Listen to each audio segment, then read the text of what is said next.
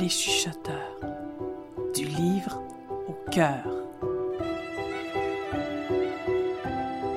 Un balado de l'Association des auteurs des Laurentides.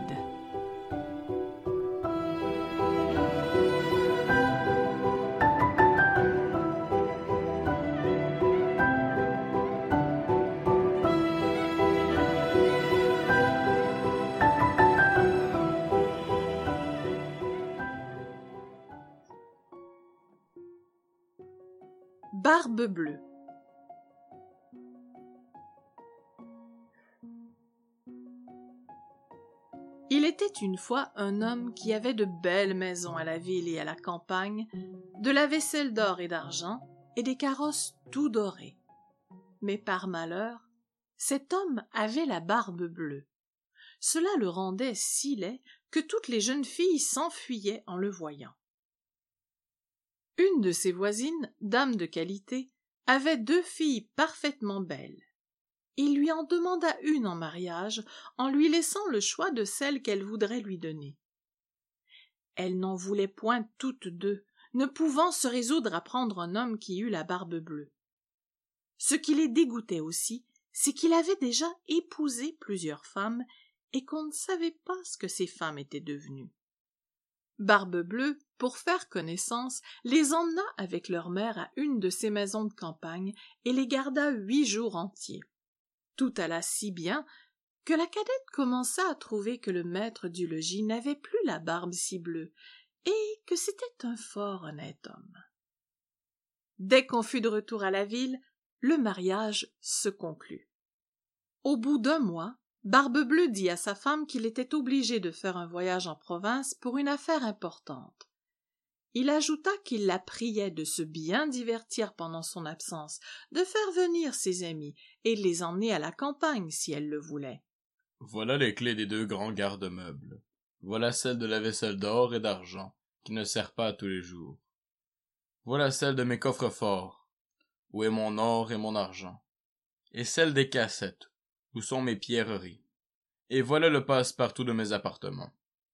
Quant à cette clé, c'est celle du placard qui se trouve au rez-de-chaussée, au bout de la grande galerie. Vous pouvez aller partout. Vous pouvez regarder tout. Mais je vous interdis d'ouvrir ce placard. Elle promit d'observer exactement tout ce qui venait de lui être ordonné. Après l'avoir embrassée, il monta dans son carrosse et partit pour son voyage. Les amis et les voisines n'attendirent pas qu'on les envoyât quérir pour aller chez la jeune mariée, tant elles étaient impatientes de voir toutes les richesses de sa maison. Les voilà aussitôt occupées à parcourir les chambres, toutes plus belles et plus riches les unes que les autres.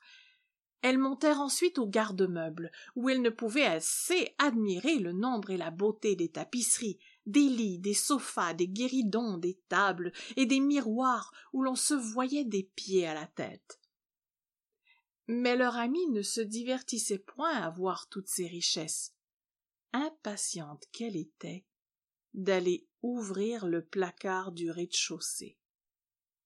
Elle fut si pressée par sa curiosité que, sans considérer qu'il était malhonnête de quitter ses amis, elle y descendit par un petit escalier dérobé elle s'arrêta devant la porte du placard, songeant à la défense que son mari lui avait faite. Mais la tentation était si forte qu'elle ne put la surmonter. Elle prit donc la petite clé et ouvrit la porte en tremblant.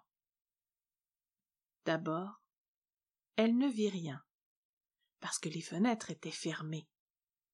Après quelques moments, elle commença à distinguer sept corps de femmes dressés contre les murs. C'étaient toutes les femmes que Barbe-Bleue avait épousées et qu'il avait égorgées l'une après l'autre.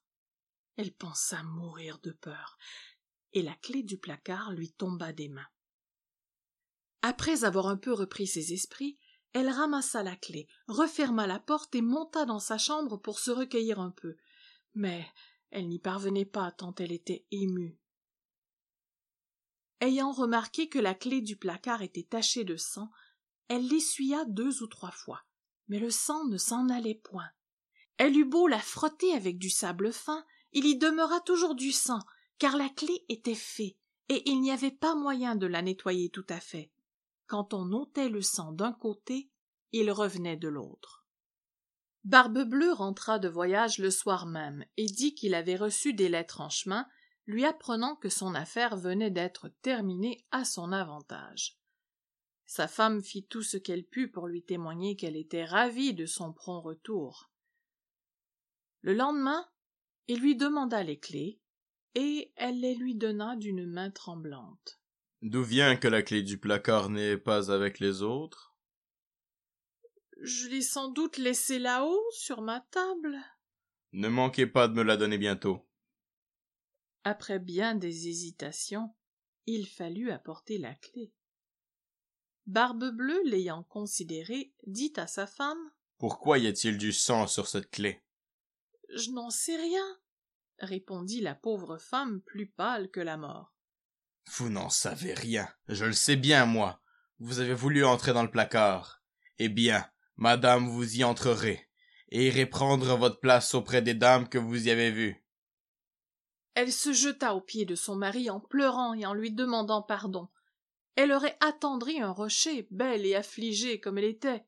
Mais Barbe-Bleue avait le cœur plus dur qu'un rocher. Il faut mourir, madame, et sans tarder. Puisqu'il faut mourir, répondit-elle en le regardant les yeux baignés de larmes, donnez-moi un peu de temps pour prier Dieu.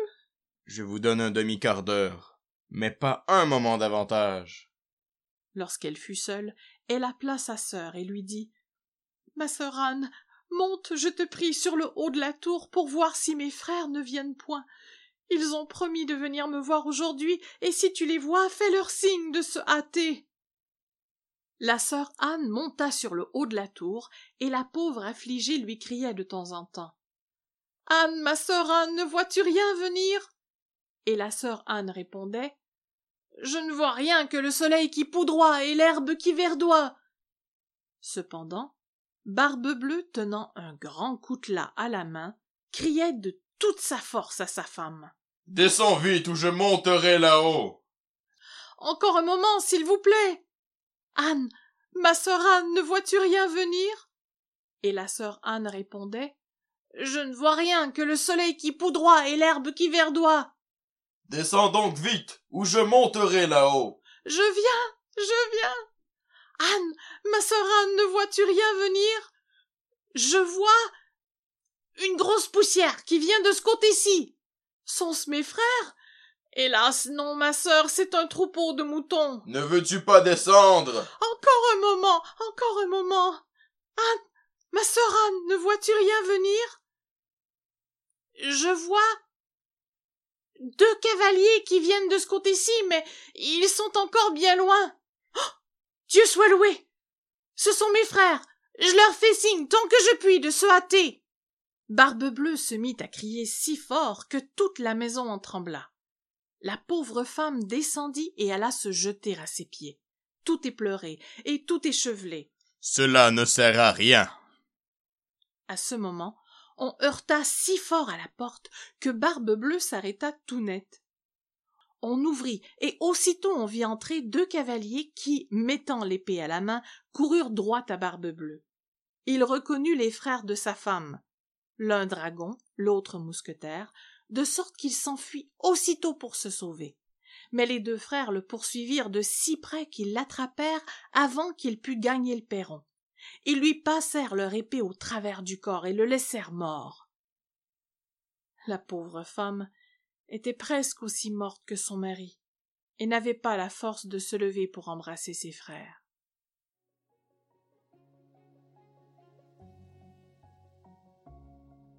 Il se trouva que Barbe-Bleue n'avait point d'héritier, et qu'ainsi sa femme demeura maîtresse de tous ses biens. Elle en employa une partie à marier sa sœur Anne avec un gentilhomme dont elle était aimée depuis longtemps, une autre partie à acheter des charges de capitaine à ses deux frères.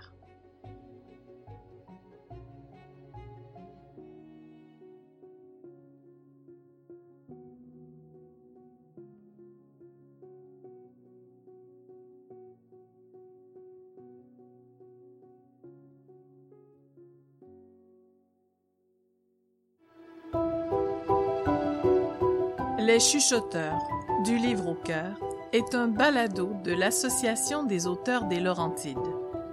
Ce projet réalisé grâce au soutien financier du gouvernement du Québec et de la MRC des Pays d'en haut dans le cadre de l'entente de développement culturel.